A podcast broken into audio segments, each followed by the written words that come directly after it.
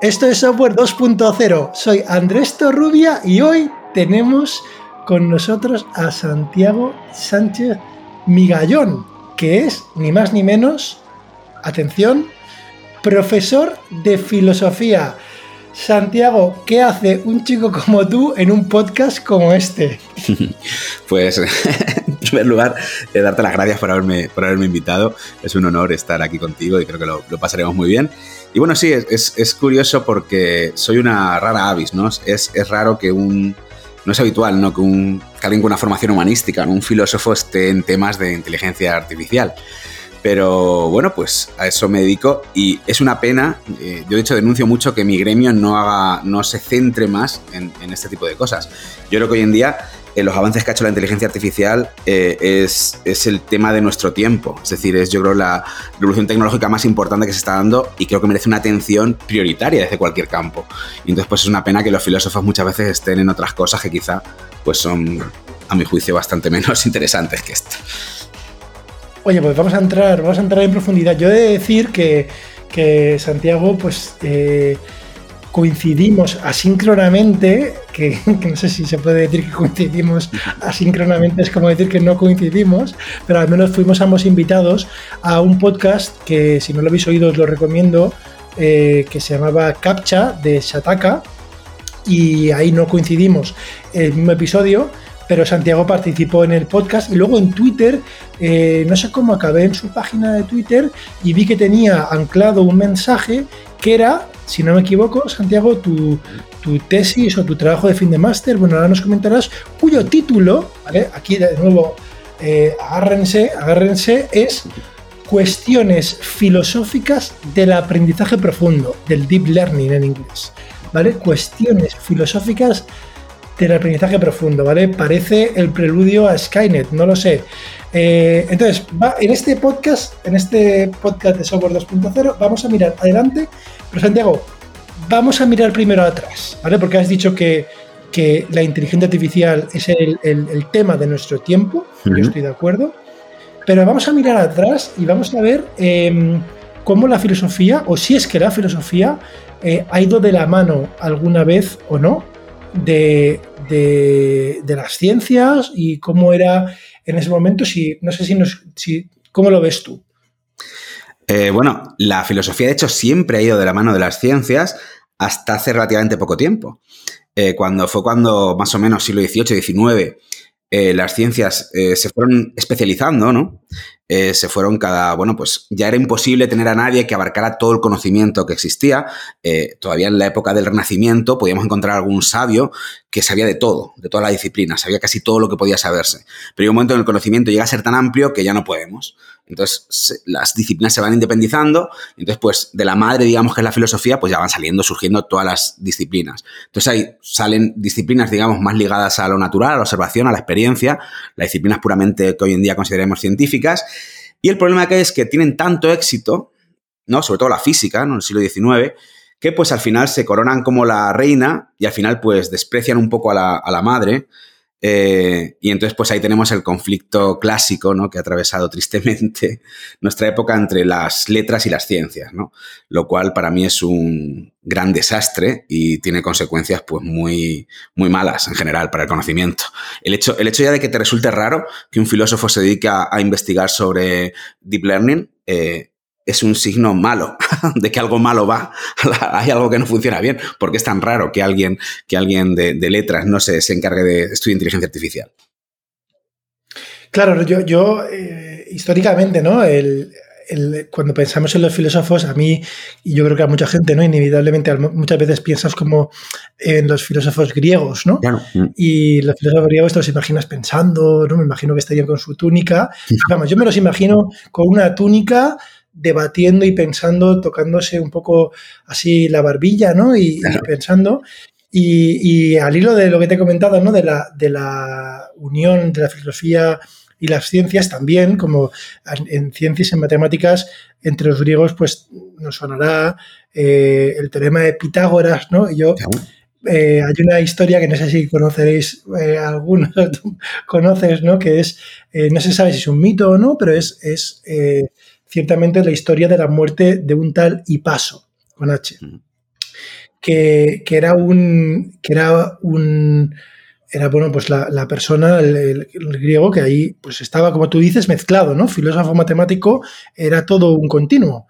Y este descubrió eh, que la raíz cuadrada de 2 eh, no era un número eh, racional, no se podía expresar como una fracción, y eso le costó la vida, según cuenta la leyenda o, según se cree, porque había una rama, ¿no? Los pitagóricos, que sí que creían que cualquier número se podía expresar como fracción. Entonces, fíjate que si tú, eh, Santiago, si tú hoy hubieras estado hace dos mil años, ¿no? Y a lo mejor planteas alguna cuestión filosófica, el equivalente de la raíz cuadrada de dos, igual... Eh, igual me matan, igual me matan. Igual te puedan matado, ¿vale? Entonces, bueno, bueno, eh, no lo sé, pero me parece muy interesante. Esto también ha pasado eh, también, ¿no? Hay a veces Descartes, ¿no? Que muchas veces pensamos en Descartes como filósofo, ¿no? El, el, yo lo estudié cuando estudié filosofía hace más de 20 años me acuerdo que estudié Descartes y Kant, pero Descartes tiene un lado científico súper potente, Kant no lo sé. sí, sí, que lo tiene, matemático. Eh, solo hay que pensar en los ejes cartesianos, ¿no? Cuando hacemos cualquiera, cualquier gráfica en matemáticas, el eje de ordenadas y de abscisas son ejes cartesianos de Descartes. Él inventó la geometría analítica y era también un gran matemático, era un, escribió libros sobre astronomía, ¿no? Sobre, sobre astrofísica. Eh, escribió muchas, eran, ya digo, eran gente que tocaba todos los palos, esa división y esa, esa quizá obsesión por etiquetarse, ¿no? Por decir, yo soy exactamente esto, yo soy físico y solo físico, no hago otra cosa, yo soy, no, no existía esa obsesión. Eh, habitualmente eran genios que tocaban mogollón de campos del saber sin ningún problema. Y eso era fantástico. ¿Y por qué? Entonces, vale, entonces, a nivel de nombres, vale, hay una dicotomía, ¿no? Pero ¿qué crees que se ha perdido? Si es que se ha perdido algo, más allá de los nombres. Pues claro, se ha perdido. Mira, hay dos ejemplos. Te voy a poner dos ejemplos claros, uno por un lado y otro por otro, de lo que. de, los errores que se pueden llegar a cometer. Hay un. Eh, un etólogo, un biólogo de, muy famoso, Richard Dawkins, supongo que te sonará, eh, muy famoso por eh, eh, tiene un libro, El gen egoísta, ¿no? Divulgación sobre biología muy, muy chulo y muy recomendable. Bueno, pues escribió un libro hace poco que se llamaba La ilusión, el espejismo de Dios, The Good Delusion se llamaba. Y era un libro con el que arremetía contra las religiones en general, contra toda la teología, contra todas las creencias religiosas de la gente, ¿no? En general, ¿no? Y bueno, pues es un libro escrito por un científico en el cual pues cogía y en unas cuantas párrafos pues mm, de algún modo criticaba brutalmente toda la teología hecha eh, toda la filosofía de la religión y todo lo que había hecho durante, pues que se ha hecho durante milenios, no acerca del pensamiento religioso, ¿no? Pues claro, en ese libro, yo que no, yo soy ateo, ¿vale? No, no, no quiero aquí defender la religión ni nada por el estilo, sino simplemente se ve la arrogancia de un científico que se mete en un campo que no es el suyo y lo despacha en tres frases, estas son idioteces, estas son estupideces. Por ejemplo, hace un análisis de las teorías de Tomás de Aquino, que supongo que las, las habrás también, las estudiaréis también en bachillerato, ¿no? Que se en estudiar también, ¿vale? Eh, y las, estupideces, tonterías que decía un hombre de hace pero vamos a ver, eh, eso es como, lo equivalente sería como yo ahora mismo, no sé, me planto yo en el, en el CERN, ahí, donde están los físicos ahí chocando las partículas, y llego yo ahí, me planto sin información ninguna en nada, y digo, eh, esto, esto, que hacéis son gilipolleces. Pero vamos a ver, perdona, eh, documentate, no puedes despreciar así en nombre de la ciencia todo lo que han hecho mm, sobre teología, sobre Dios. Ha habido miles de pensadores muy inteligentes y muy brillantes que durante siglos y siglos han pensado y repensado y dado vueltas a esto y no puedes coger tú y con esa arrogancia decir que esto es basura, esto es tontería, esto es, pues hay esa, Claro, el científico se está quedando con una, sin una gran parte del pensamiento que ha quedado la humanidad. O sea, el científico pierde muchísimo, ¿no?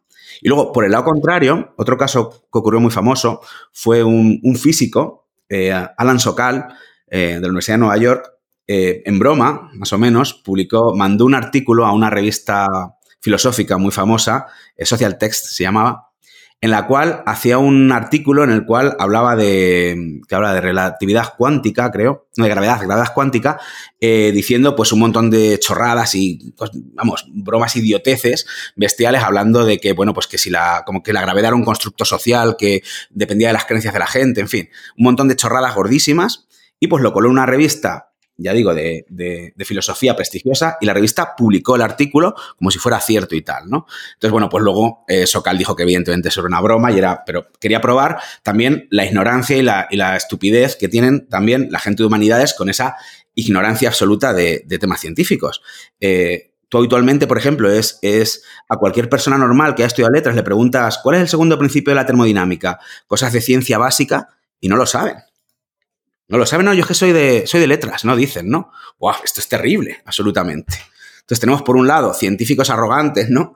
Que se creen que lo suyo es el centro del mundo y que tienen la verdad absoluta y que, y que es lo que valen. Y por otro lado tenemos a humanistas también absolutamente ignorantes de la realidad científica. Y bueno, pues es terrible esto para el, para el campo del conocimiento en general. ¿Qué es? Porque, oye, hemos empezado de forma muy directa hablando de filosofía, pero ¿qué es, qué es la filosofía? ¿Qué es, qué es ser un filósofo?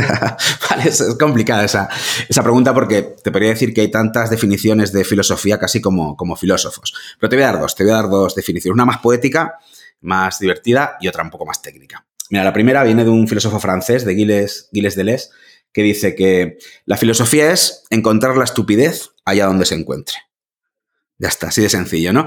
Muchas veces creemos estupideces, eh, damos por sentado cosas que están mal, ¿no? Y que y quizá no nos hemos parado a pensar y darnos cuenta de que están mal, ¿no? Pues de algún modo el filósofo debe ser esa voz cuerda, ¿no? Esa voz, esa mirada lúcida, ¿no? Que coja y diga, ah, mira, mira, pero esto que todo el mundo damos por hecho, pues a lo mejor no es así, ¿no? Entonces esa, detectar esa estupidez, ¿vale? Puede ser la labor del filósofo.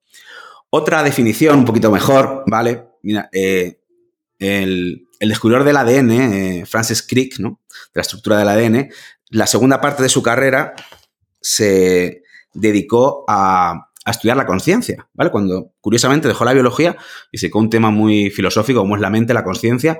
Y bueno, pues en una charla en una universidad estaba hablando sobre la conciencia durante una hora y entonces en las preguntas le preguntaron, un, uno del público le preguntó, bueno, eh, señor Crick, eh, lleva usted hablándonos una hora de, la conciencia y no se ha parado a definir la conciencia para nada. Eh, así no la puede definir. Entonces Crick cogió y contestó, dijo, bueno, yo cuando descubrí la estructura del ADN no me había parado tampoco a preguntarme qué es la vida, ¿no? Entonces, esas cuestiones de, dijo, de semántica, de higiene semántica, se dejamos a ustedes los filósofos. Y bueno, quizá Crick lo decía algo despectivamente, pero dio en el clavo. Realmente los filósofos, quizá lo que, lo que nos dedicamos es a la semántica, a la higiene semántica, ¿no? A coger ya, digamos, los aspectos más conceptuales de cualquier otro conocimiento, ¿no? De, por ejemplo, pues, si estamos hablando de, ahora de ciencias de la computación, ¿no? Estamos hablando de informática. Un informático normal, ¿no? Pues habitualmente lo que se dedica es, mediante un programa, mediante lo que sea, intentando solucionar un problema concreto que, tiene que hacer, ¿no? Pues un filósofo, por el contrario, lo que haría es preguntarse las preguntas últimas fundamentales, ¿no? Eh, las eh, más conceptuales, por ejemplo, se preguntaría qué es un ordenador, qué es una máquina, qué es computar, qué es la computación, ¿vale? Todo ese tipo de preguntas últimas, ¿no? Conceptuales, digamos, es la parte que se encarga, ¿no? Y de pulimentar, dejarlo todo clarito, ¿no? Los conceptos es lo que hacemos los filósofos más o menos. Entonces hemos dicho las preguntas últimas, ¿no? La filosofía, eh, al final, has hablado de cordura, has hablado de higiene semántica, ¿no? Este concepto, higiene semántica eh, y, cordura, ¿no? Eh, bueno, vamos a, vamos a volver ahora, vamos a volver al aprendizaje profundo, al deep learning y, y en, bueno, en tu, en tu trabajo de cuestiones filosóficas, ¿no? Del deep learning hablas al principio no haces una introducción sobre lo que es la explosión de lo que en, el aprendizaje profundo del, conexionismo, ¿no? de la inteligencia artificial conexionista. Y además estableces algunos paralelismos y diferencias entre el cerebro y las redes neuronales artificiales. Cuéntanos. Vale, pues bueno. Eh, realmente el conexionismo, la idea de fabricar redes neurales artificiales es una idea antigua, ¿no? Es vieja en el sentido de que no es ahora. Parece, muchas veces, como es algo muy mediático hoy en día, parece que las redes neurales artificiales eh, acaban de llegar ahora mismo, ¿no? Cuando no, llevan ya pues 30, 40 años más, ¿no? Ya inventadas, ¿no? Lo que se ha ganado hoy es la capacidad de cómputo ha mejorado mucho, entonces se las ha hecho mucho más efectivas que lo que, lo que era antes, ¿no? Entonces, bueno, eh, mm, son modelos, ¿no? Matemáticos que intentan, pues bueno, tú lo sabes muy bien, e intentas, en cierto sentido, se inspiran porque eh, realmente, mm, desde hace mucho tiempo ya, desde McCulloch y Pitts, ¿no? los primeros que plantearon la idea de una neurona artificial, eh, ha llovido mucho y realmente no, se mm, no nos hemos ido acercando hacia parecerse más las neuronas artificiales a las biológicas. De hecho, la diferenciación se ha ido marcando cada vez más. De hecho, tú con, hoy en día eh, pues cualquier arquitectura de redes neuronales eh, que esté funcionando normalmente tiene un parecido, digamos, casi anecdótico con las, con las biológicas. Mm, realmente, mm, no sé, pues cualquier arquitectura que nos pongamos a pensar, no sé, GPT-3, ¿no? Que tienes un podcast sobre él tú, eh, cómo funcionan los transformers, cómo, en fin, cómo aprende el lenguaje, cómo, cómo, lo utiliza, cómo se maneja, realmente el parecido con algo que hay en nuestro neocórtex es en cualquier caso anecdótico, ¿no? Se parecen un poco en que, bueno, pues hay conexiones, hay muchas conexiones, ¿no? Los nodos entre donde se juntan, ¿no? Los, los digamos, las conexiones, los pesos hay entre las distintas... Eh, bueno, pues partes de la red se puede parecer o se puede inspirar en, en cómo una red neuronal pues se conecta, ¿no? Pero realmente yo mm, veo que la, realmente el parecido es anecdótico. No hay mucho parecido entre las redes actuales y las biológicas. Y quizá eso es uno de los errores. Quizá nunca se debieron llamar redes neuronales artificiales. Quizás se podrían haber llamado aproximadores lineales o optimizadores no lineales, no sé, como depende ya de matemáticamente qué tipo de red utilices, pero realmente yo creo que eso llama a la confusión. No hay parecido, por lo menos yo no lo veo tan claro. Bueno, yo, diría que sí, ¿no? La red en su encarnación más primitiva, ¿no? Eh, intenta modelar una neurona que suma pues, unos potenciales, ¿no? Que le llegan de las terminaciones y, una función no lineal, ¿no? O sea, esto está... Luego la implementación cambia, ¿no? O sea, hay como... Yo lo que veo es parecido a nivel funcional y además un poco burdo, si, miramos con un microscopio, ¿no? Imagínate mm. que Ramón y Cajal, y Ramón y Cajal, mm. cuando empieza a ver el cerebro, se empieza a encontrar tipos, digamos, de circuitos. ¿no? lo que ve Ramón y Cajal es eh, las neuronas, pero se da cuenta que hay circuitería, entendiendo por circuitería, pues eh, estructuras, o sea, forma de conectar diferentes neuronas que, se repite, eh, que se repite mucho, ¿vale? No es que se repita a diferentes escalas, como sería un fractal, que eso no, que yo sepa, no se, no se da. No se da. Pero, pero sí que se repite, ¿no? Y, alguna, y, luego, y luego el cerebro tiene eh, al menos hay también alguna inspiración, ¿no? Con cierta un aspecto, digamos, de jerarquía, que se cree que hay una jerarquía. Sí, en algunas hay una inspiración, por ejemplo, las redes convolucionales se inspiran en, quieren inspirarse en cómo están estructuradas las mm, capas de las neuronas en la retina del ojo. Sí que es cierto que hay cierta jerarquía y cierto parecido, entonces la red convolucional tiene pues esas capas iniciales, ¿no? En las que se, bueno, pues sí, se, cada una se va quedando con un aspecto de la, de la imagen que se quiere luego tocar, pero si miramos... Eh, eh, no se parecen en muchas otras cosas. Por ejemplo, las redes neuronales artificiales ignoran todo lo que es la bioquímica. Es decir, mm, por ejemplo, en la sinapsis de las neuronas tradicionales, pues eh, las vesículas sinápticas lanzan un montón de neurotransmisores químicos, la dopamina, la serotonina, el glutamato, en fin, muchísimas que tienen funciones eh, y que eso se ignora completamente en, las, en, la, en las neuronas artificiales. La neurona artificial simplemente lanza un peso, digamos, una cantidad numérica a la otra neurona, que la otra neurona, si supera ese umbral, pues se dispara también. Pero no hay nada bioquímico. O también, por ejemplo, bueno, me ibas, a decir? No, te iba a decir si, crees que es importante ese detalle. Sí, o sea, sí, sí. Claro que tiene que en el sustrato está la esencia. Sí, es que creo que un error importante que tenemos a la hora de entender el cerebro es eh, entenderlo solo como un gran mecanismo de comunicación eléctrica. ¿no? Hemos pensado que el, cerebro solo son cables interconectados que se van lanzando mensajes de un lado para otro y no hacen nada más. Y yo creo que hay muchísima más carga eh, eh, en muchas otras cosas que hacen y que todavía incluso cosas que desconocemos y que hemos ignorado completamente. De hecho, solo entender la neurona como un conmutador, en, las redes neuronales artificiales solo entiende el, soma celular como que, bueno, pues mm, le llegan los pesos, ¿no? Y ya está, y solo dispara en función de si hay otros pesos, pero nada más realmente. Pensar que una neurona, si la miramos realmente en el microscopio, es una bestialidad, es una cosa complejísima en la que pasan mogollón de procesos bioquímicos eh, bestiales, ¿no? Millones, ¿no? Es, es complejísimo. Entonces, reducirla simplemente a un como un interruptor, como todo nada, o, se dispara o no se dispara, eh, pues yo creo que nos quedamos muy, muy cortos. Es una simplificación demasiado burda, ¿no? De lo que es. Bueno, yo, te, te, haría una contrarréplica, ¿eh? Si tú modelas un transistor, la electrónica de un transistor, y lo estudias bien en profundidad, tienes que utilizar eh, ecuaciones, eh, el modelado de un transistor, que es mucho más, entre comillas, sencillo, ¿no?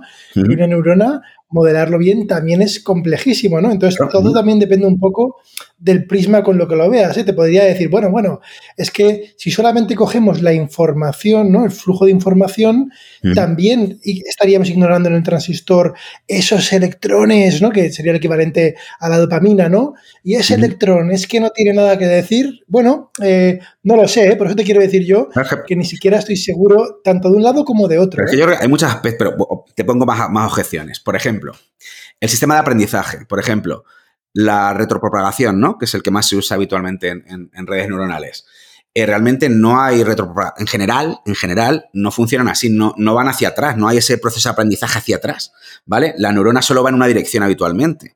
Entonces, ya ese proceso de aprendizaje no es habitual en las, en las, en las neuronas. Incluso, por ejemplo, eh, hay, hay, investigaciones que dicen, habitualmente siempre hemos entendido como que la neurona coge información por las dendritas y la lanza por el axón, ¿no? Entonces, bueno, pues las dendritas serían como las conexiones con otras neuronas y la acción es el disparo de la neurona. Pero es que hay también investigaciones que dicen que eh, las mismas dendritas, las mismas dendritas también lanzan información, ¿vale?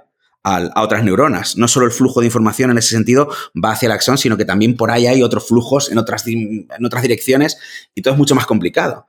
Ya digo, habitualmente cuando tú ves la estructura, la arquitectura de una red neuronal artificial, las que manejamos habitualmente, eh, pues no sé, lo que vemos son nodos, todos además conectados con todos. Si has visto las, típicas conexiones, son fully connected, ¿no? Son todos con todos. Cada nodo se conecta a toda la capa siguiente. Así, todos perfectamente. Pues las neuronas, las neuronas biológicas hay conexiones mucho más irregulares, hay partes que no están conectadas, otras que sí, conexiones que crecen, que se rompen, que se vuelven a reconstruir.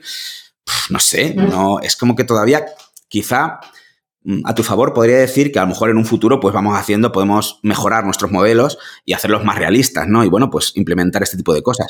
Pero momento. No, no, si, yo, no, tengo una postura como que diga que, realmente se inspira. O sea, yo lo que te, yo, a mí lo que me sorprende, y es más bien más que una postura, es una sorpresa. O sea, lo que me, lo que me sorprende es que siendo tan, tan burdo y tan incompleto, ¿eh? lo que es, mm. o sea, hay analogías, sí que las hay, ¿vale? Son parciales y son muy simples, ¿no? Em, pero fíjate, siendo, siendo tan parcial y tan simple y tan torpe y, según, y depende, ¿eh? y tan diferente, ¿eh? fíjate mm. que el, cerebro es masivamente paralelo, pero súper lento en comparación. Sí, ejemplo es con todo, ¿no? Y un, ordenador, ya no te hablo de un ordenador, es, es rapidísimo, eso procesa millones de instrucciones y de procesos por segundo, pero uno o dos o veinte o mil, pero claro, el cerebro es todo a la vez, ¿no?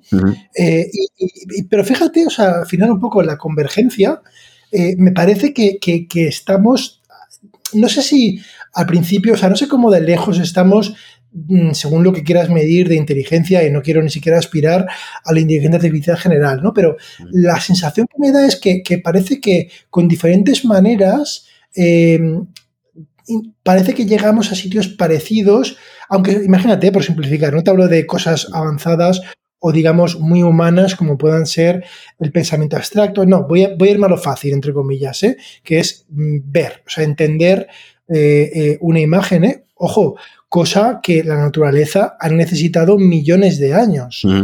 Eh, ahora mismo cada individuo que hay por ahí, ya sea un insecto, un mamífero o, lo que sea, ¿no? Pues ya lo, ejercita de una manera muy eficiente, ¿no? Como que puedes de manera inconsciente. Pero ¿y, cuántos han muerto?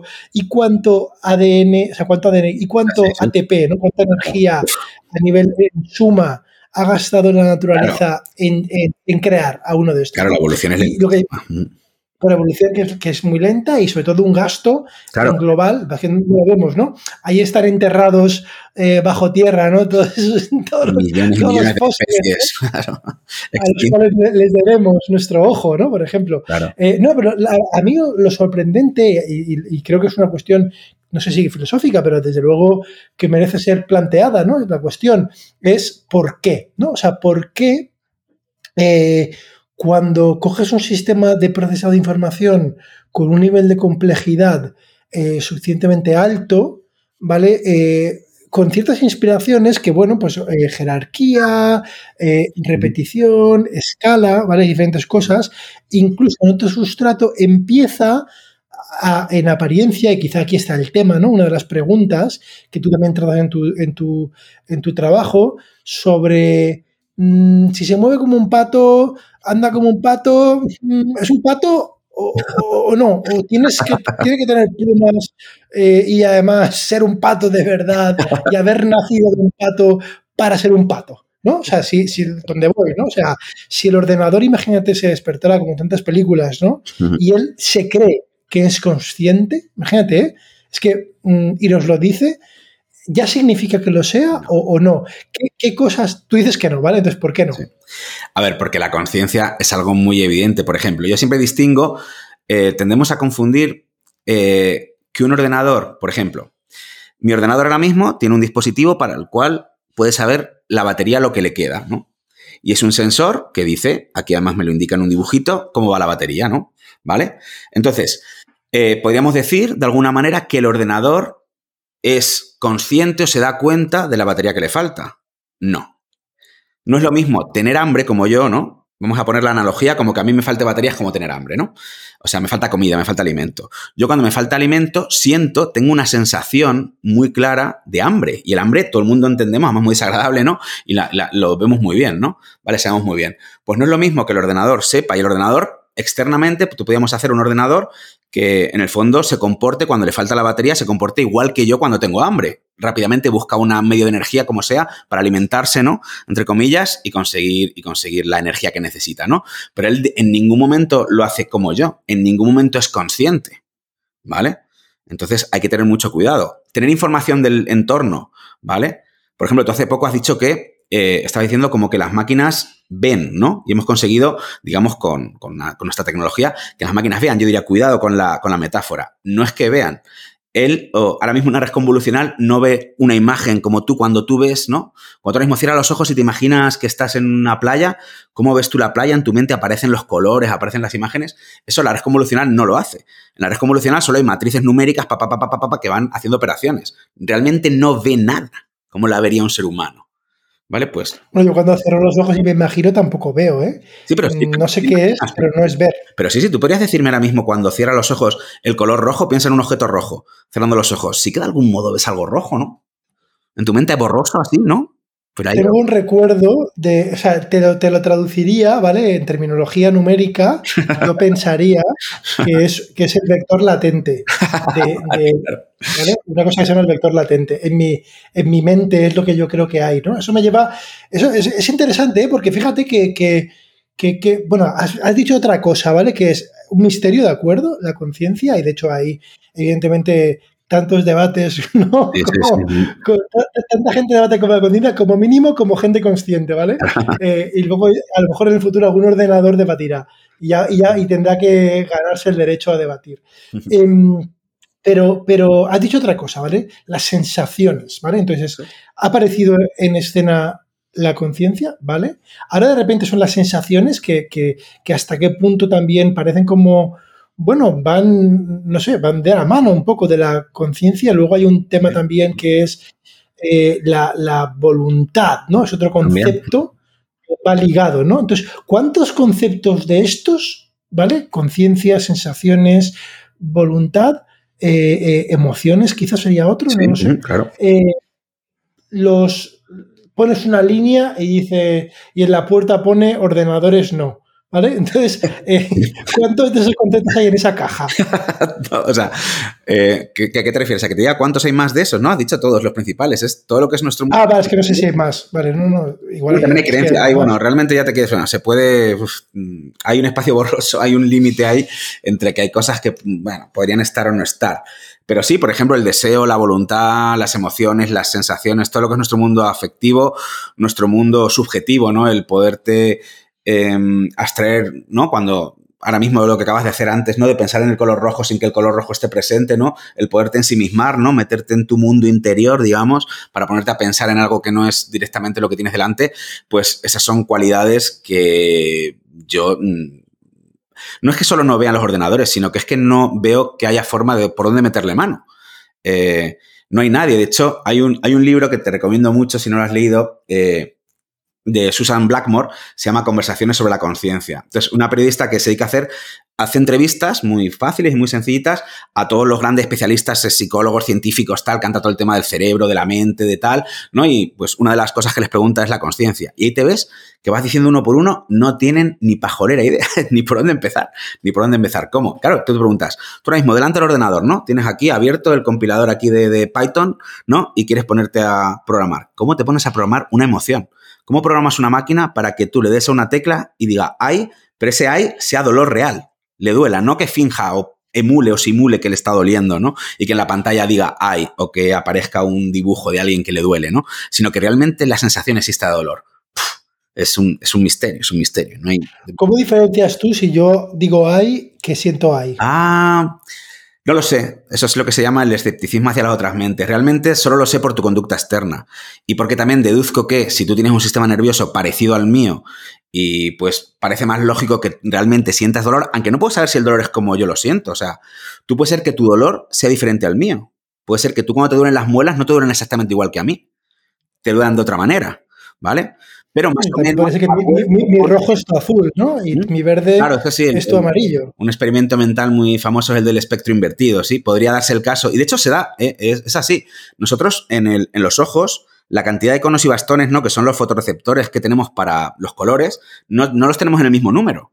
Entonces realmente todos vemos el mundo en colores levemente distintos. O sea, tu mundo tiene unos colores un poco diferentes al mío y al de cualquier otra persona.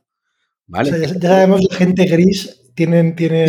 Hay gente que lo ve todo gris, o todo negro. La gente que tiene gris, vamos, han nacido así, ¿no? En blanco y negro, ¿no? Blanco y negro todo. en blanco y negro. pues podría ser, podría ser, y no se da cuenta. Y lo triste es eso, viven toda la vida sin darse cuenta de que lo ven diferente.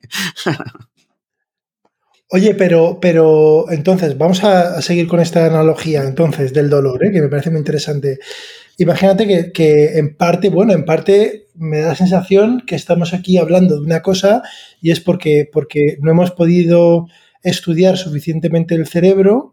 Eh, te pongo un ejemplo, ¿vale? Tú has dicho antes ver, ¿no? Entonces ver que es menos místico, ¿no? Que, que, una emoción, ¿vale? Al menos como mínimo, pues oye, haces una foto con una cámara y, y hemos conseguido hacer una representación que tampoco es trivial, ¿eh? ahora nos parece trivial que una imagen se componga de píxeles, pero, pero ni siquiera la forma de representarlo es trivial, ¿no? De, oye, ¿por qué píxeles, ¿no? Eh, discretos. Pero bueno, lo que te quiero decir es, y eh, sí que se ha visto, fíjate, con lo que has comentado antes de muchos experimentos biológicos, pues que en la parte trasera, de hecho, del, cerebro, y de hecho pues hay como como si dijéramos en cada ojo, habrían como en plano, ¿vale? Una, como, digamos, los píxeles, si tuviéramos píxeles, ¿eh? Pero como los mapas, digamos, de lo que estás viendo. ¿Vale? Sí, eso me con lo cual, fíjate. Con eso me quedé yo flipado, absolutamente. Eso fue. Bueno, fíjate, pero fíjate dónde voy, ¿vale? Dónde voy es que hace 100 años, ¿vale? Si hubiéramos tenido esta conversación en el podcast de, de Softwareatum, ¿sabes? 0.1, eh, hace, mucho más, ¿no?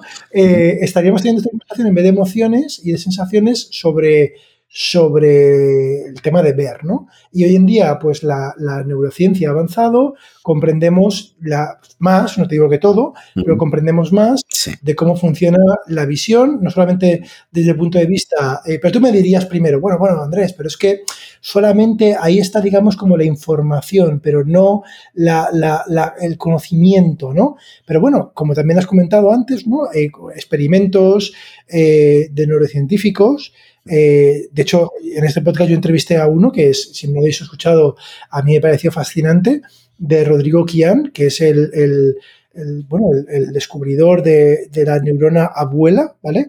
el equivalente. Le llama neurona Jennifer, Aniston. Jennifer Aniston, sí. es el, es, pues entonces él, el resumen es que, bien, tú, digamos, imagínate, vemos una foto de Jennifer Aniston, entonces en tu parte de detrás estaría, digamos, eh, los píxeles, para entendernos, ¿eh? las activaciones neuronales, pero con forma de imagen, ¿vale? De la chica, de la actriz. Y en otra zona del cerebro, si pinchamos, hay una neurona que se activa con el concepto. Eso es lo que te decía del vector latente. ¿no? Entonces, fíjate, pero lo que quiero, donde voy con toda esta historia es, todo esto más o menos lo comprendemos un poco, ¿vale? eh, con respecto a las emociones y acaba habiendo un sustrato biológico que activa un concepto como el concepto de la actriz Jennifer Aniston, ¿vale? Entonces, donde voy es, oye, ¿y qué? Y claro, mm, ¿no te parece que estamos haciendo muy místico eh, el tema de las emociones, entre comillas, simplemente porque todavía, como ha pasado en la historia de la humanidad, eh, muchísimo, la ciencia no nos ha iluminado? Claro, sí, pero yo no lo entiendo así. No entiendo que, que la ciencia no lo conozca no quiere decir que sea algo místico, como dice, o algo religioso, algo espiritual. Aquí yo no estoy diciendo en ningún momento que las emociones sea algo espiritual o algo inmaterial que no puede ser tratado científicamente. De hecho, lo que yo creo es que nuestro conocimiento del cerebro todavía es terriblemente superficial. Creo que a veces hemos pecado un poco de creer que sabemos mucho más del cerebro de lo que realmente sabemos. Y yo creo que al final, espero y creo que de aquí a un tiempo pues irá avanzando en el conocimiento y al final sí que descubriremos los mecanismos biológicos que de algún modo hacen que yo sea consciente, hacen que yo sienta o hacen que yo, que yo vea, ¿no? lo que yo creo que se hace mal es que con el conocimiento que tenemos hoy en día pues decir que ya lo sabemos o que esto hace lo mismo. No, no, no, mi, mi, ordenador ve porque hace lo mismo que yo, que lo que creo que hace el cerebro, que lo que yo sé ahora mismo que hace el cerebro. ¿Vale? Pues creo que no, creo que ahí no, creo que ahí nos precipitamos y fallamos y de ahí viene pues lo que tú decías en un principio que de lo que me quejaba en el podcast que estuve que en el, en el programa de Sataka que, que casi coincidimos, quejándome de cómo, pues eso, eso crea unas expectativas sobre la inteligencia artificial altísimas, ¿no? La gente se cree que de aquí a una década, pues vamos a tener ya eso, vamos a tener, vas a poder tener un, pues es una, un Skynet, ¿no? Que sea más consciente de sí mismo, que despierta y que siente y que, bueno, pues en fin, todo lo que se ve en la, en la ciencia ficción, cuando no hay nada de eso. O sea, la evidencia científica actual yo creo que no da para ese optimismo desaforado, ¿no? Que, que se tiene. Vale, bueno, ahí hay varios conceptos, ¿no? También hay un tema, a mí me, me, se habla muchísimo, como sabes, de la inteligencia artificial general y hay gente que enseguida pues lo hace una equivalencia con la singularidad y luego si llegamos a la siguiente equivalencia sería y una vez llegamos a la singularidad o una de dos, ¿no? O, somos irrelevantes o somos aniquilados. pero, pero nuestra mejor expectativa es caerles bien a los nuevos amos, ¿no? Eh, como dicen, ¿no? hay que no eso, ¿no? Y, no, y te decía esto porque, porque creo que hay una, y me gustaría ver si tu opinión, hay una diferencia entre inteligencia, ¿no? Y luego hay un tema que has dicho, ¿no? De, de voluntad y crear objetivos, ¿no? ¿Hasta qué punto? Porque hasta qué punto se vincula la, porque claro, la, inteligencia, eh, hay muchísimas definiciones también, ¿no? Pero una de ellas, pues es, bueno, está relacionada con la capacidad de resolver problemas, ¿no? Correcto. Pero claro, la pregunta es, ¿qué problemas y quién los pone, esos problemas, ¿no? Eh, cuando hablamos de la superinteligencia, pues parece como que le atribuimos una cosa que es que, se, que define los problemas, se define sus objetivos, ¿no? Se autoevoluciona, por ejemplo, ¿no? También entrevisté en el podcast, y fíjate, ahora nos vamos a ir al mundo de la ciencia ficción, eh, a una autora de ciencia ficción española, eh, Nieves Delgado, que, me acuerdo que comentó una cosa, me, yo me he leído eh, varios de sus libros, y, un tema que, que, a mí me encanta la ciencia ficción y no está muy tratado, y es el, aspecto que, que, decía ella, que dice, bueno, es que le atribuimos tantas supuestas capacidades humanas como que a lo mejor no. O sea, a lo mejor si creamos esto, a lo mejor no quieren, no están interesados, es que ni siquiera el concepto de interés, es que ni siquiera ese propio concepto tiene sentido, ¿no? Hablar de, interés, ¿no? Con lo cual, estoy de acuerdo contigo, ¿no? En que, bueno, ya a nivel técnico, ¿eh? Aunque, o sea, aunque quisiéramos, no podríamos, pero es que si quisiéramos, incluso los derroteros no van por ahí, ¿no? De, Terminator. Es que mira, con el, por ejemplo, el concepto de deseo es, de, es muy, muy claro, ¿no? Eh, mm, me gusta poner el ejemplo, tú te pones a jugar al ajedrez contra Alfa Cero, ¿no? Y estás jugando. Eh, Alfa Cero te va a machacar, ¿no? Pues no tiene ni el más mínimo interés ni deseo de ganarte. en su programación no hay ninguna fuerza que le diga, venga, venga, vamos, tienes que ganarle, ¿vale? Tienes que hacer esto porque si no vas a perder y si pierdes es malísimo. No, no, no, no, no. No hay nada de eso en su programación. Concepto de victoria o derrota, ¿no? Va analizando, ¿no? Va con su árbol de decisión, ¿no? Y va pim pim jugadas y tal, pero no hay nada de eso. Las máquinas siempre están, como digo, perfectamente motivadas porque no cabe hablar de poca o baja motivación, ¿no? Siempre están al máximo, ¿no? Como si puedan decir, porque no tiene sentido atribuirles lo que es el deseo a una máquina, ¿no? Desean, no desean, ¿no? No, no es aplicable eso. Lo hacen todo al 100% siempre, no hay motivación en ellas o desmotivación, ¿no? O, alegría o tristeza. No sé qué decirte, ¿eh? no, sé qué decirte, no sé qué decirte. O sea, yo te diría, o sea, no como lo entendemos a lo mejor ahora mismo el deseo, pero suficientemente complicado, ¿vale? O sea, a lo mejor habría una propiedad emergente que todavía hoy en día... Miedo me dan a mí ese concepto, me da mucho miedo el concepto de emergencia, me da mucho miedo. Bueno, eh, vale, vale, buen punto, buen punto. ¿Por qué te da miedo el concepto? Tienes razón que muchas veces ahora mismo está muy de moda, cuando no tenemos ni idea Eso es. de algo, es que decimos, esto es un comportamiento emergente, ¿vale? eso, es que usted no sabe nada, ¿no? Es como, te doy un 50% de posibilidades. Eso es lo que digo yo. La concepto de emergencia es un comodín y de hecho ya se, se usa lo bestia cuando yo he oído locuras como, no nos quede Internet, de la red global, pues emergerá una conciencia o podrá emerger ya la inteligencia supreme tal. ¿Cómo? O sea, de, Internet, ¿por qué va a surgir una conciencia? ¿De qué? ¿Cómo? Pues eso es, la emergencia no surge, ¿no? De repente aparece ahí de la nada, no un algo, no, no aparecen las cosas de la nada. Las cosas aparecen porque aparecen y aparecen porque hay causas que, que llevan a eso, ¿no? Ya digo, el concepto de emergencia, uff, uff, uff, creo que habitualmente... Oye, vale, no aparecen de la nada, entonces vámonos, eh, no a las máquinas, a los humanos, ¿vale?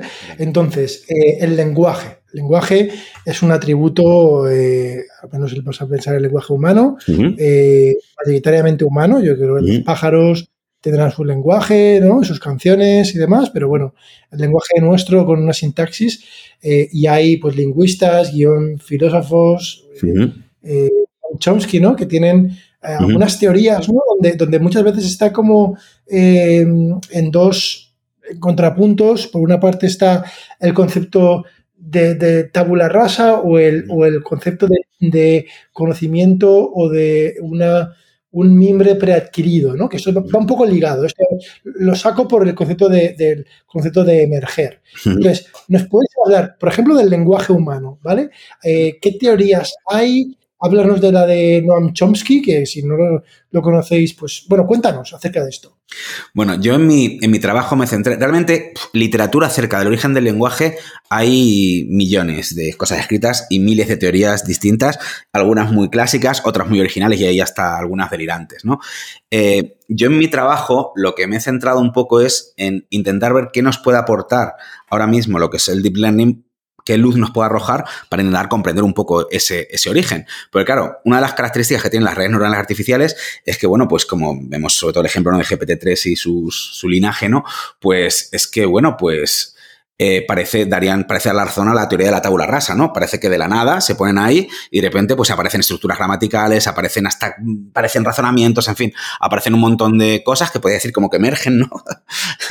de, la nada, ¿no? Parece que van apareciendo, entonces eso podría dar un poco de razón a la teoría de la, de la, de la tabula rasa, ¿no? que viene de Locke y bueno, pues lo han defendido muchas veces. Eh, sin embargo, yo lo que creo y lo que he ido viendo es que realmente, aunque aparentemente pueda parecer así, creo que hay mucha más estructura en las redes neuronales artificiales, mucho más de innato de lo que pueda parecer.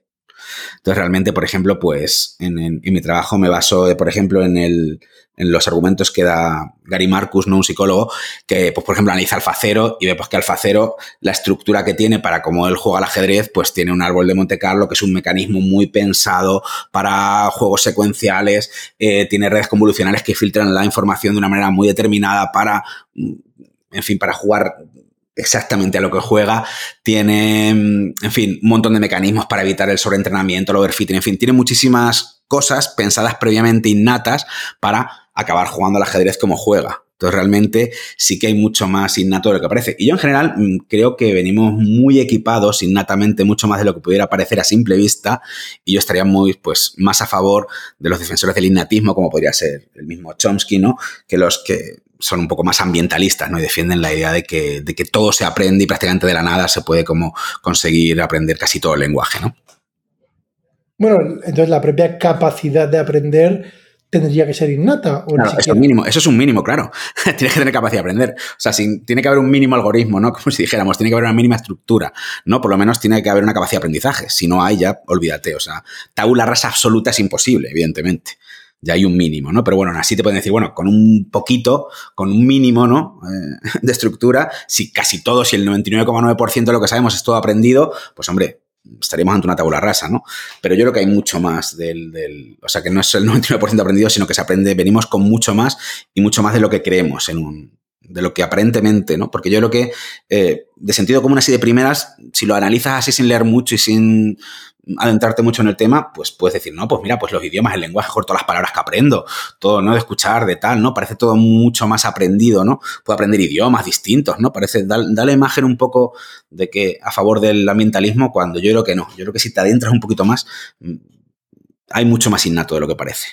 Hay mucha más base biológica. ¿Qué ha pasado en los, clásicos niños salvajes, ¿no? Estos que, que, han estado privados de contacto con otros seres humanos y por tanto del lenguaje, eh, que había una, yo me acuerdo que en, la clase de filosofía cuando estudié vimos la película aquella, ¿no? Que era de un caso real, me parece, ¿no? Como mínimo, ¿no? Ah, viste la del niño, lobo, es el niño lobo, el, sí, el de blanco y negro, ¿no? Que es ahí de Truffaut, porque es negro, sí, sí, sí.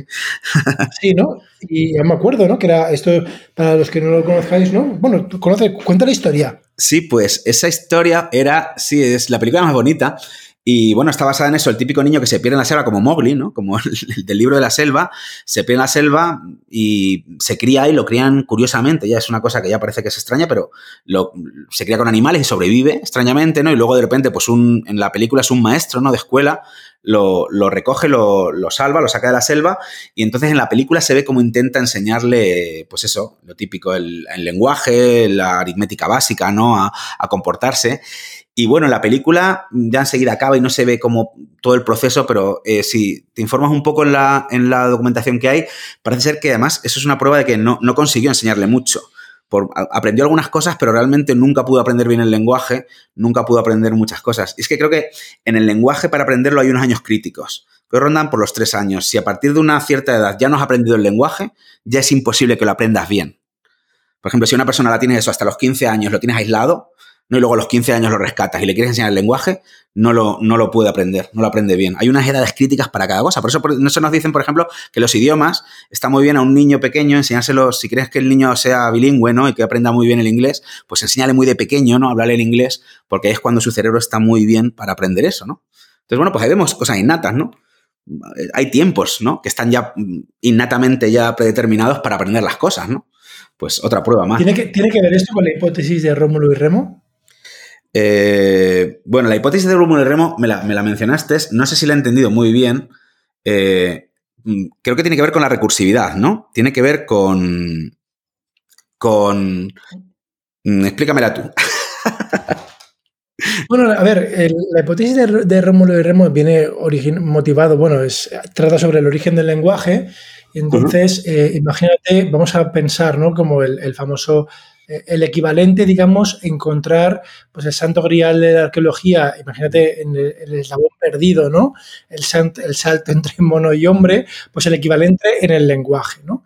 De, de vamos a intentar encontrar eh, el, punto de salto. Y ocurre una cosa con el lenguaje, que para que el lenguaje funcione, y, y, y hemos sacado el ejemplo muy bueno del niño salvaje, hacen falta como mínimo dos, dos personas. Y entonces la hipótesis de, de Rómulo y Remo, si yo lo entiendo bien, es que hay una, hay una zona del, cerebro ¿no? que está muy vinculada con lo que luego, pues, eh, con, donde se, cree que se desarrolla el lenguaje, y entonces, pues hay una mutación eh, luego ya sea, esta hipótesis me parece que es previa, pero que, hay una mutación que, se tiene constancia, que es diferente en los, en los seres humanos que en otros primates, eh, en la cual pues hay un gen que hace que se, se retrase, ¿vale? Digamos que se, retrase, eh, digamos, la ventana, justamente lo que has dicho. ¿Vale? La, la, ventana de tiempo en la cual se puede aprender eh, aspectos, digamos, del lenguaje. Entonces, ¿qué, ocurre? Que si, eh, imagínate, vamos a pensar, ¿eh? vamos a hacernos, y, por favor, si alguien está escuchando esto y lo he dicho mal, que, me lo diga, porque es un tema interesante, pero, pero la, la, y yo esto lo descubrí porque vi realmente que empezaba a haber evidencia eh, científica, eh, consecuenciación genética, de que se cumplía. Y bueno, entonces la, historia es, imaginaros que estamos en, como en la película 2001 de en el espacio, vamos a irnos hacia, no sé si hace 200.000 o 40.000, ¿vale? Por ahí, ¿no? Entre 200, bueno, cuando se cree, cuando se emerja, ¿vale? Aquí sí, ¿vale? Cuando emerja el lenguaje. Eh, o al menos algún tipo de protolenguaje. Claro, ¿qué pasa? Que hace falta dos. Entonces, imaginaros que el lenguaje pues, necesita algo que, que, viene dado por una mutación, una mutación que afecta a la capacidad de aprender. ¿Qué problema hay?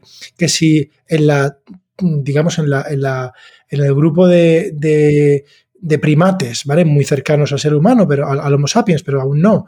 En el grupo de. bueno, sí, perdón, pueden ser sapiens sin el salto cognitivo que hubo, ¿vale? Porque Homo sapiens éramos iguales hace 200.000 años, eh, al menos eh, en fósiles, pero cognitivamente parece que no eran tan iguales como se puede pensar por el esqueleto.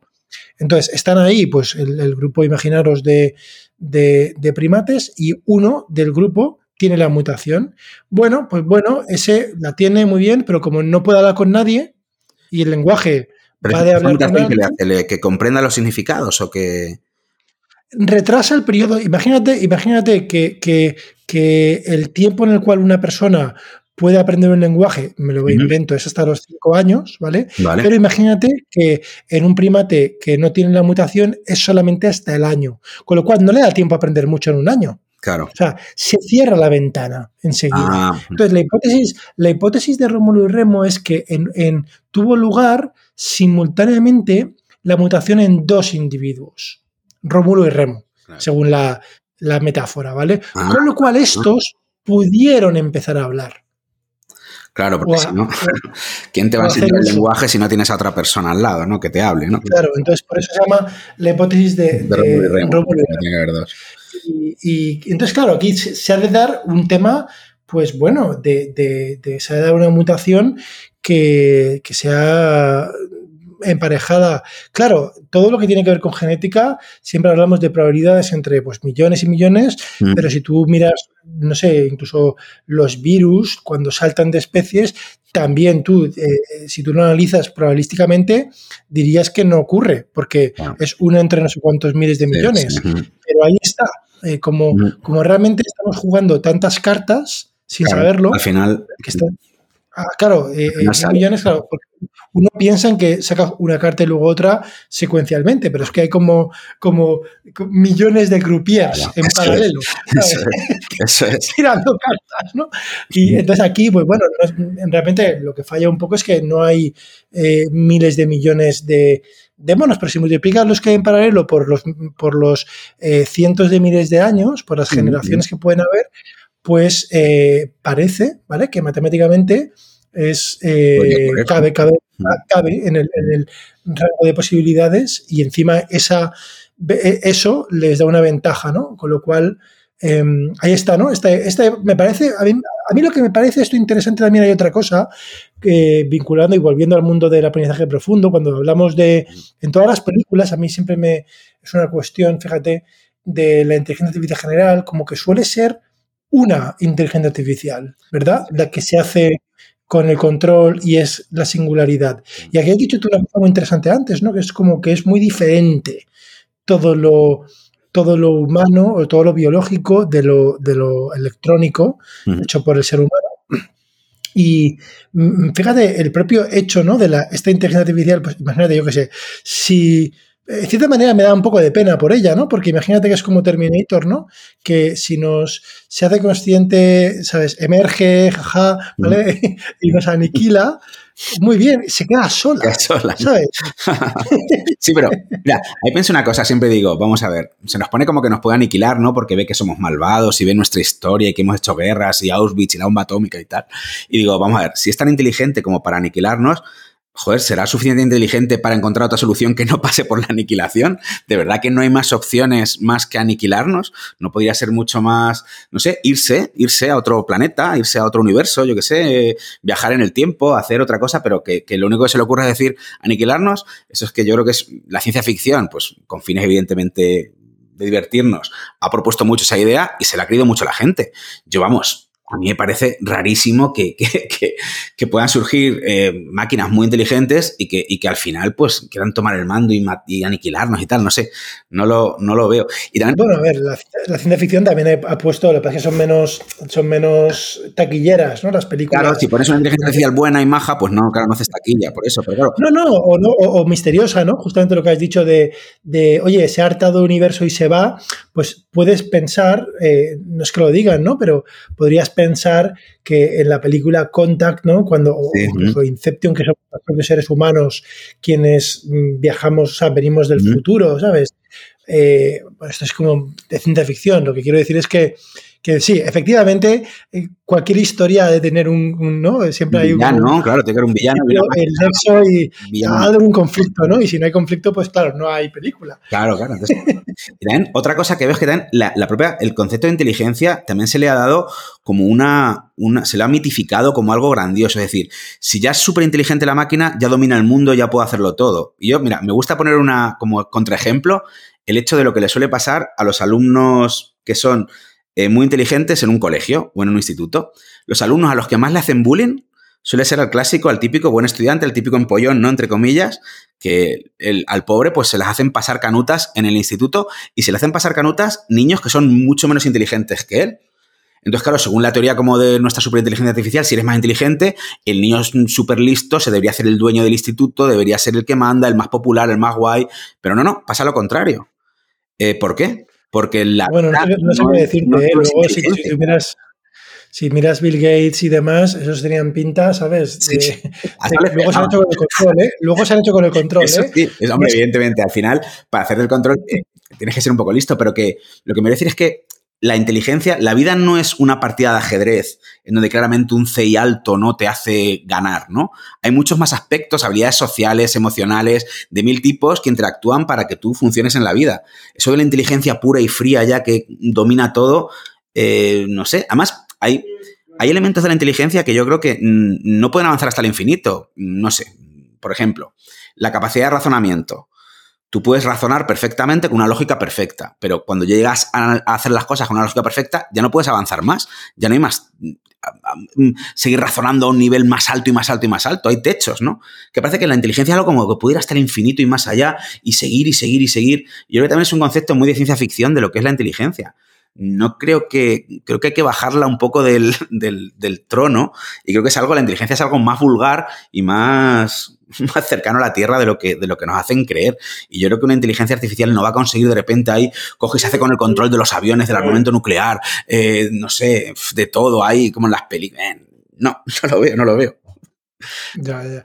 Yo, bueno, yo, yo te, eh, sea, he, de decir, he dicho lo de Bill Gates y lo de y lo de Mark Zuckerberg simplemente porque es que me, he recordado, había un ejemplar de la revista The Economist, ¿no? The Economist, se llama, el título se llama, es que es literalmente eso, hay una película cómica de los 80 que mm. se llama La venganza de los novatos.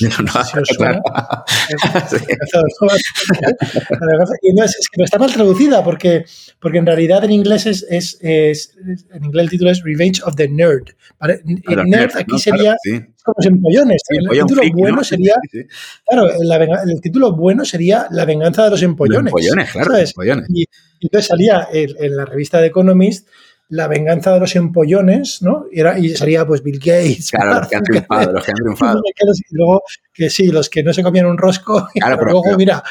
Pon, todos, pon seguramente estadísticamente todos los que han sido super cerebritos y que no han conseguido nada. Que, que, encima les han hecho la vida imposible en el instituto y luego les han vuelto a hacer la vida imposible en el trabajo y en general su vida ha sido un fracaso en mil aspectos. Seguramente que hay muchísimos. Ya, ya, ya, bueno, bueno. Claro, sí, sí. No, no, también. Eh, no, no, sí, yo te lo decía simplemente por, por el, la, puntualización ¿no? de, de, este tema, ¿no? Es que era muy bueno el artículo. Oye, eh, no, no, fenomenal, fenomenal. Oye, ¿qué, hay después? ¿Qué hay después? Eh, ¿En qué dedicas el tiempo ahora? ¿Qué otras cuestiones filosóficas ahora que estamos con GPT-3? Eh, ¿Ves que se empieza eh, Wally, ¿no? Wally, bueno, DALI, ¿no? DALI. Em, estos nuevos avances que se prevé que, empiezan a hacer. ¿Qué otras cuestiones crees que, que cabe empezar a, plantearse? bueno, pues mm, en el fondo hay muchas.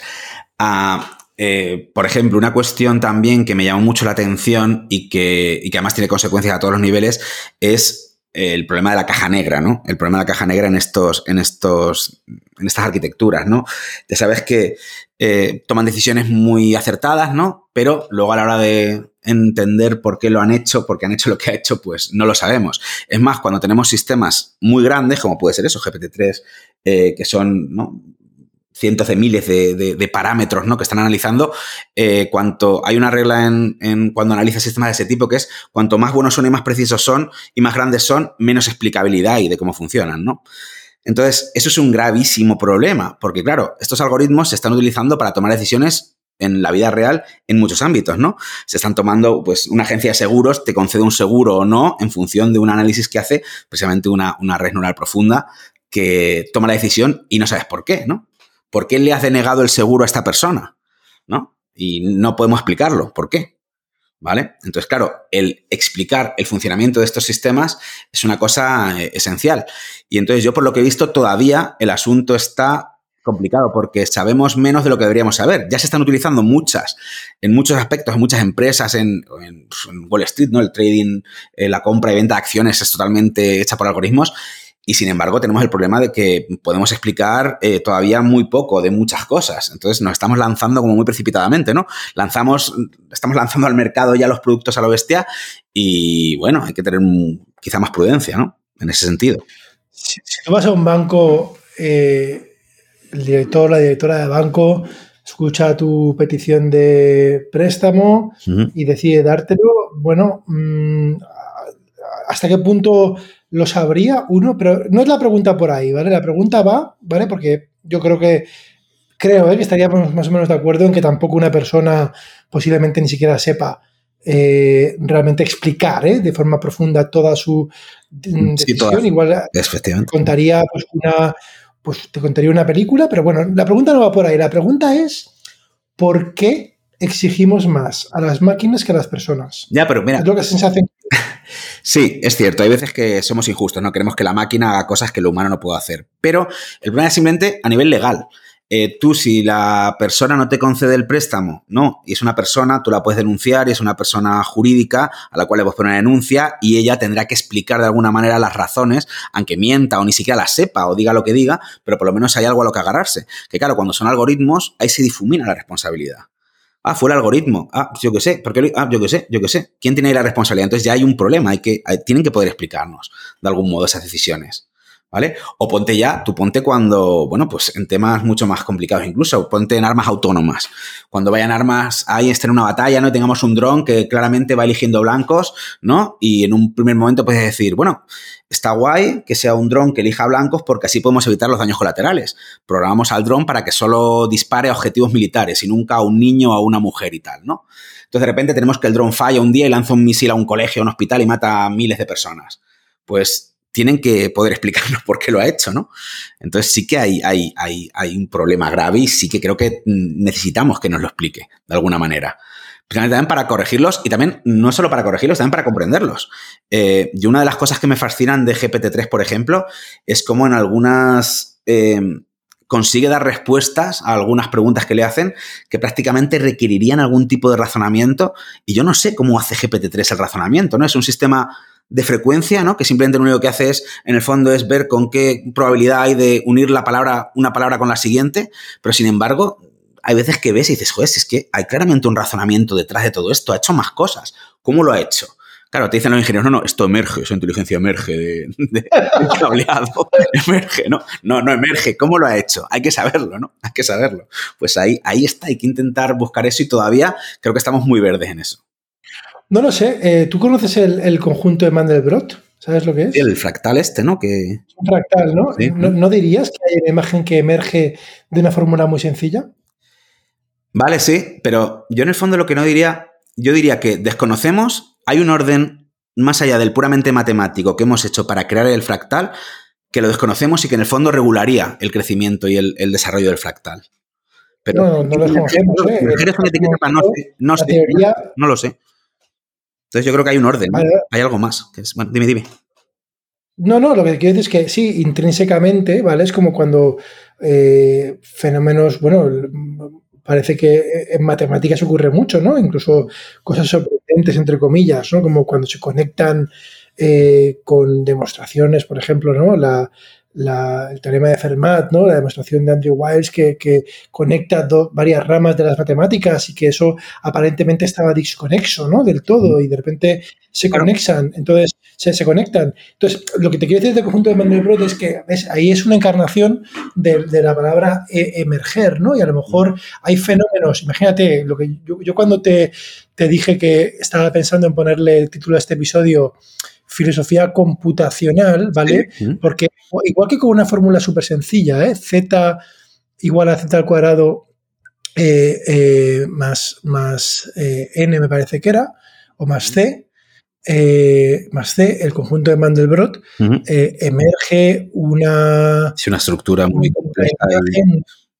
Un, un, plano, un conjunto, como lo quieras definir, que realmente pues desafía aparentemente la ¿no? de la fórmula. Es una fórmula, pues, ya, sabemos, ¿no? Se puede ampliar, la gente se dedica a explorarlo, es algo, vamos, realmente increíble, ¿no? Entonces, si fíjate, y eso es una cosa como que el ejemplo casi prototípico más sencillo que pueda haber, casi de los más sencillos. Hay otro, mm, bueno, matemático genio, este es eh, muy polémico, por supuesto, también muy polarizador, que es eh, Stephen Wolfram, Sí, Wolfram, que ha sacado la teoría esta de grafos esta hora para explicar ¿no? el universo. Tiene una teoría de grafos, pero fíjate, esta teoría también se basa en una, idea que no es de él. Él también muchas veces, bueno, eh, ya te digo que es muy polarizador, pero tiene una, un concepto muy interesante eh, sobre que se apoya en los autómatas celulares. el, más famoso a nivel es el juego de la vida, ¿no? El famoso juego de la vida, ¿no? Con reglas muy sencillas, ¿no? De Conway, pues se parece que hay estructuras que recuerdan, ¿no? Eh, comportamientos que de forma muy simple, hay una retícula, ¿vale? Mm. Recuerdan a la vida, pero hay un concepto subyacente que, es la, lo, que, lo que llama, digamos, irreductibilidad computacional. Es decir, ¿vale? Yo, por ejemplo, si, si yo, imagínate, cada, eh, eh, cada día ahorro un euro, ¿vale? Imagínate, pues ¿cuánto tengo que, cuánto habré ahorrado dentro de un año? Pues 365, ¿vale? Entonces, no tengo que eh, o sea, no tengo que esperar cada día para hacerlo. Puedo, con una muy fórmula, ¿vale? He reducido, ¿no? O sea, he reducido y puedo saltar porque hay una fórmula que me, que me que de forma con una trampa, ¿vale? Muy sencillo, me permite viajar al futuro y saber lo que pasaría sin tener que, simular todo. ¿no? La irreducibilidad computacional que, dice Stephen eh, Wolfram es que hay muchos, eh, muchos tipos de, sistemas que con reglas muy, muy sencillas aplicadas de forma recurrente muchas veces dan lugar a resultados que no, que no existe ese atajo. ¿Vale? Para, para decir, bueno, ¿cómo estará el tablero, ¿vale? Del juego de la vida dentro de mil, eh, de mil veces, ¿no? Dentro de, mil pasos. Pues tengo que ejecutar los mil pasos para saberlo. No hay una fórmula que me diga el valor de cada píxel. cómo, sabe que no hay ninguna fórmula? Bueno, hay un tocho que... Sí, pero una, formulación matemática y complejísima. Bueno, te, pongo un ejemplo. Mira, es muy, es muy buena pregunta, ¿eh? por ejemplo, porque la criptografía se basa en eso. ¿Vale? La criptografía, eh, por ejemplo, la criptografía de clave eh, eh, asimétrica es, es, es, se basa en que yo, digamos que todo se basa en que yo, para codificar un mensaje, tengo una clave, ¿no? Y, ¡pum! es muy fácil pasar del texto normal al cifrado con la clave y tú no lo puedes deshacer, ¿vale? Si no tienes, o sea, tú es, es el código. la clave, pero ¿Sabes? Pero de hecho es, sofisticado porque hay pues la criptografía, digamos. el sistema de eh, factorización este de números primos de Riemann, ¿no? Que es para que, que es lo que rige todas las. la criptografía general, ¿no? Que, que pues, tiene dos números primos, ¿no? Para volver a hacer invertir, ¿no? El, la suma de dos factores, que no me acuerdo cómo era, pero. Bueno, la criptografía, digamos, de, lo que se llama de clave pública, eh, hay, algunas, pues sí, muchas veces está basada, en, la gran mayoría, en números primos, eh, eh, y, esta, pues, hay una encarnación en la cual, pues bueno, mm, podrías, o sea, para, para, para, ver la descodificación, pues podrías darle la vuelta a todo, pero si tienes la clave no hace falta. O sea, lo que quiero decir con esto es que, igual que el conjunto de Mandelbrot, de la forma muy sencilla, eh, tienes que iterar muchas veces para llegar. Entonces, lo que yo te decía de emerger, si esto ocurre con fórmulas súper sencillas de una forma muy reducida, ¿vale? Fíjate que las, las reglas por las cuales, ¿vale? Si los pudiéramos reducir, ¿vale? Que ni siquiera se sabe si lo podemos reducir, ¿vale? Si pudiéramos reducir eh, las reglas de lo que ocurre en un sistema de información, ¿vale? Como, como eh, internamente, bueno, y se pueden reducir. Mira, en GPT-3 se pueden reducir porque al final son cálculos de matrices, ¿vale? Pero si eh, con z igual a z cuadrado más c tienes el conjunto de Mandelbrot, ¿vale? Con un transformer como GPT-3 con veintipico capas, eh, matrices de mil y pico dimensiones. Mm. Eh, que, no, es que sea no, es que lo iteres infinitamente como Mandelbrot, pero Mandelbrot lo iteras 100 veces y ya empiezas a verlo una cosa compleja. Y eh, aunque tú has dicho antes, ¿no? Las redes neuronales que tú has mencionado antes son feed forward, ¿no? Que van para adelante, eh, no son infinitas, pero ya son 100, ¿vale? Es que es, bastante largo. Entonces, a lo mejor ahí, lo que yo, lo que yo te quería, esto es muy aventurado y estamos en un podcast hablando de ideas eh, casi filosóficas, ¿no? o sea, a lo mejor ahí estamos, mm, ¿sabes? Digamos, desempolvando, ¿vale? Desempolvando algunos de los fenómenos que también ocurren en el cerebro y como no podemos hacer introspección, eh, que es una, limitación de nuestro cerebro, pues nos parece un poco lo que tú dices, ¿no? O sea, tú dices, ostras, ¿cómo solamente con frecuencias y demás? Y yo, te digo, no lo sé, uno, pero dos, te digo, eh, tampoco sé lo que está ocurriendo en el cerebro y, no digo que sea así, ¿eh?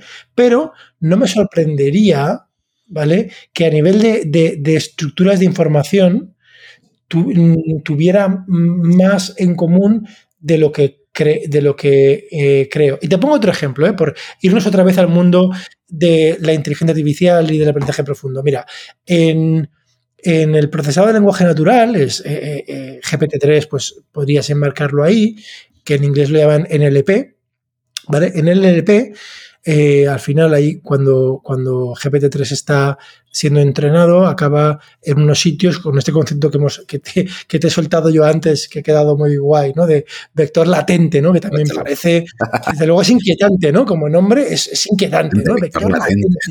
que está latente. parece que está latiendo, que está vivo. a, mí, a mí me parece muy inquietante, ¿no? Entonces, con, ese entonces, el, cuando tú entrenas un sistema de estos, pues ahí eh, hay unos vectores, unos números que si tú estudias de filosofía, pues me aventuro, no tú, pero mucha gente que estudió contigo, pues sería porque cuando le dieron las matrices y los vectores, pues lo odiaría a muerte. Eh, pues ahí, ahí hay muchos de esos, ¿vale? En el GPT-3. Pero, y esos vectores, con, para cada palabra, acaban con unos números. Y, tú sabes que, eh, podemos hacer luego operaciones con esos números y es sorprendente. De hecho, a, los, a la gente que lo probó por primera vez le sorprendía que tú, imagínate, coges reina, el, número, ¿eh? el número que codifica el vector, que codifica reina, le restas el vector que codifica rey y luego le sumas eh, el, le sumas al concepto de perro y te saldría el perro masculino o en femenino, ¿no? Por ejemplo. O, príncipe y princesa, ¿no? Si, lo, o sea, que puedes hacer operaciones semánticas. Y cuando entrenan, em, que esto, a mí esto me parece también muy curioso, cuando tú entrenan, que también hay el equivalente de GPT-3, bueno, GPT-3 ya lo es, ya es, en cierta manera es un poco, es un poco multilingüe, ¿no? Que, que chapurrea más que un idioma. Podrías pensar que es ¿vale? Ya tiene como nociones. Y, tú inspeccionas em, el que has dicho antes un concepto de la explicabilidad y la caja negra práctica y la caja negra real, pues bueno, eh, eh, si tú inspeccionas el, vector, digamos, que, da lugar a una palabra, por ejemplo, en, por ejemplo, mira, yo lo te pensaba, ¿no? En inglés y en castellano, discutir, ¿vale? Y discuss, ¿no? Eh, son palabras parecidas, ¿verdad? Discuss, pero no es la misma. Y de hecho, curiosamente, estos vectores, yo, por eso te decía yo que en el cerebro, eh, quizás, eh, esto es muy especulativo, hay como una, un concepto equivalente, ¿no? Donde a lo mejor, imagínate, eh, discutir si hay una dimensión, si es que se puede llamar así, del concepto de discutir, que es como nivel de acaloramiento, ¿vale? Pues me parece que en castellano eh, esa dimensión es más alta que en inglés. Claro. Discuss, ¿no? Discuss en inglés tiene una connotación quizá, eh, let's have a discussion, suena como más, hablemos de eso no discutamos sobre eso, ¿no? Oye, esto estaban discutiendo en castellano. Sí, diferente, claro. Pegándose guantazos, ¿no? y, en inglés no, estaban simplemente conversando, ¿no? Sobre un tema, ¿no? Con lo cual, te quiero decir que, que, también, fíjate, que me da lugar a pensar de que está, que, que internamente en el cerebro, eh, la representación más allá del lenguaje, ¿vale? Quizás se parezca a lo que ocurre en las redes.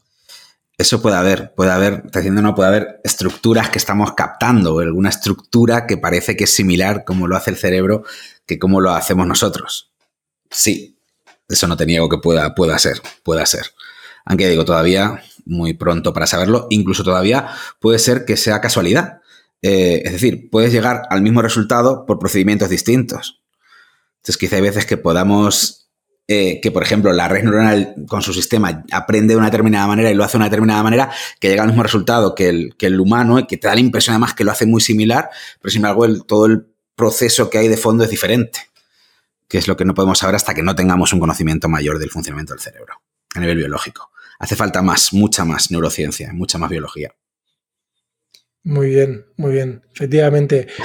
Oye, eh, Santiago, ha sido un placer tenerte en, en Software 2.0. Tú sabes que Pablo Picasso eh, en el año 1968 dijo, eh, dice, los ordenadores, y yo voy a tener la osadía de cambiar ordenadores por, por inteligencia artificial, pero Pablo Picasso dijo, los ordenadores son inútiles, solamente saben dar respuestas, ¿vale? no saben hacer preguntas, ¿no? Y, yo creo que la gracia ¿no? de la filosofía, quizá, ¿no? Más que las respuestas, porque fíjate que, como tú has dicho, hay tantas respuestas como filósofos, mm. pero sí que las preguntas se repiten y es quizá más interesante, ¿no? sí, eh, mira, esa, diferencia la noto mucho cuando, cuando hablo con, ingenieros como tú, muchas veces he tenido conversaciones como la que estamos teniendo, eh, noto como hay veces que, se mueven mal. Un ingeniero a veces está muy acostumbrado a tener problemas que tiene delante y que tiene herramientas claras para, para solucionarlos y con preguntas así sin respuesta o preguntas que no sé, esa incertidumbre de no saber nada, se, está muy incómodo. Entonces, por eso muchas veces muchos ingenieros como reniegan de la filosofía, ah, eso no, no, no va conmigo, no me gusta porque quieren respuestas, ¿no? Quieren, quieren cosas que se, puedan responder y se puedan tratar y se puedan manejar, ¿no? Se sienten muy incómodos con, con, preguntas inmanejables así de primeras, ¿no? ¿Qué es la conciencia? ¿Qué es la inteligencia? ¿Qué es, ¿Qué es la mente humana? ¿no? Son preguntas que ya te quedas de primeras así como... ¿por dónde cojo yo esto? ¿no? Pues suele ser, suele ser incómodo. Por eso la filosofía a veces en, no gusta a los ingenieros malvados. bueno, espero, eh, Santiago, espero no, no eh, ser, un, ser un ingeniero malvado. ¿eh? espero que sí, que cuando la inteligencia artificial general escuche este podcast, ¿vale? y, se haga, y, se haga, fíjate, el equivalente computacional, ¿eh? de, cuestiones computacionales de estos humanos que hablaban sobre mí, ¿vale? ¿Vale? Sea benigna con nosotros. no, tenía, no tenía ni idea, pobrecita, no tenía ni idea. Oye, un placer y, ya conversaremos Me lo más adelante. Ha estado muy bien, muy divertido. muy